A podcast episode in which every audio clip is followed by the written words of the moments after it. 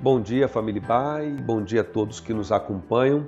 Aqui é o pastor Natan Carvalho e este é mais um devocional da Igreja Batista Avenida dos Estados, em Curitiba, Paraná.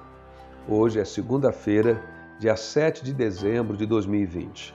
O tema das nossas meditações é Natal, a boa notícia de todas as épocas. Hoje vamos ler novamente o texto do profeta Isaías, capítulo 9, verso 6, que diz: porque o menino nos nasceu, um filho nos foi dado, e o governo está sobre os seus ombros, e ele será chamado Maravilhoso Conselheiro, Deus Poderoso, Pai Eterno, Príncipe da Paz. Esse texto apresenta uma entre tantas outras profecias bíblicas que falam do nascimento de Jesus e do Natal.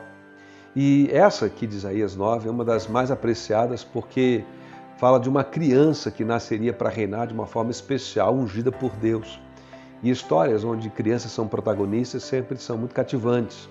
Mas também esse texto é precioso e apreciado porque descreve que essa criança possuiria, ungida por Deus, quatro qualidades muito especiais. São elas: Conselheiro maravilhoso, Deus poderoso, Deus forte, Pai eterno e Príncipe da paz.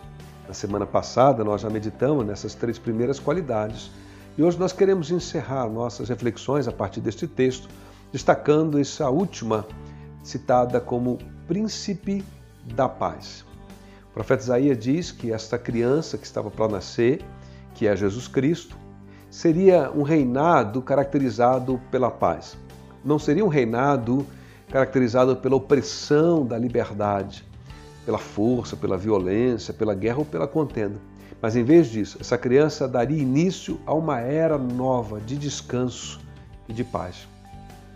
De fato, é interessante que quando o exército celestial dos anjos apareceram lá para os pastores no campo, na madrugada, conforme registra Lucas 2,14, eles louvaram a Deus dizendo: Glória a Deus nas alturas e paz na terra aos homens aos quais ele concede seu favor.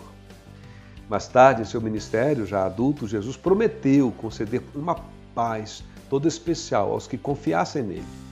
Em João, capítulo 14, verso 27, nós lemos suas palavras e sua declaração que diz: Deixo a paz a vocês. A minha paz dou a vocês. Não a dou como o mundo a dá. Não se perturbe o seu coração e nem tenham medo.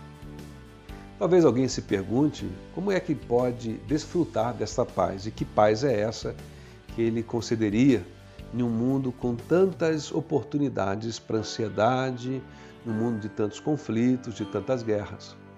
Uma coisa que nem todos compreendem é que a Bíblia nos fala da paz com Deus e também da paz de Deus. A paz com Deus não é um sentimento, é uma condição. A Bíblia nos diz que através de Jesus Deus nos perdoou o pecado. E pecado também é descrito na Bíblia como uma condição de rebelião contra Deus e sua vontade. Portanto, o que o profeta Isaías está dizendo é que Jesus, como príncipe da paz, seria responsável por promover a nossa reconciliação com Deus. Ou seja, a paz com o nosso Senhor, Criador e que se revela também através de Jesus como Pai todo aquele que crê e confia no Senhor Jesus. Essa paz viria do perdão dos nossos pecados. O apóstolo Paulo diz, inclusive, em 2 Coríntios capítulo 5, que este é o papel da igreja, de cada discípulo de Jesus. Anunciar essa paz, essa reconciliação entre Deus e os homens e promover como um desdobramento dessa paz com Deus, a paz entre as pessoas. Bem, mas há um outro sentido da paz, que é a paz de Deus.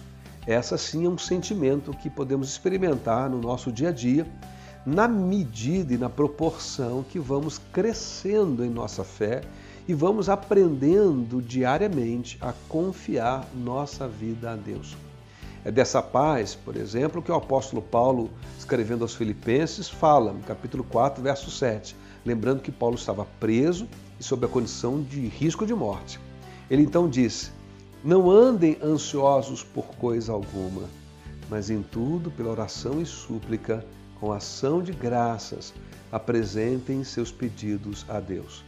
E a paz de Deus, que excede todo o entendimento, guardará o coração e a mente de vocês em Cristo Jesus. Como nós precisamos tanto da paz com Deus como da paz de Deus. E a paz de Deus é acolhida e experimentada em uma dimensão mais profunda, espiritual e sobrenatural por aqueles que já carregam em si esta consciência da paz com Deus. A nossa oração é que neste Natal, mais uma vez, possamos promover essa paz com Deus e a paz entre os homens, para que a, possamos também experimentar a paz de Deus em nossa vida. Querido, que o príncipe da paz reine sobre sua vida e sobre sua casa e que você tenha então uma segunda-feira abençoada na presença dele.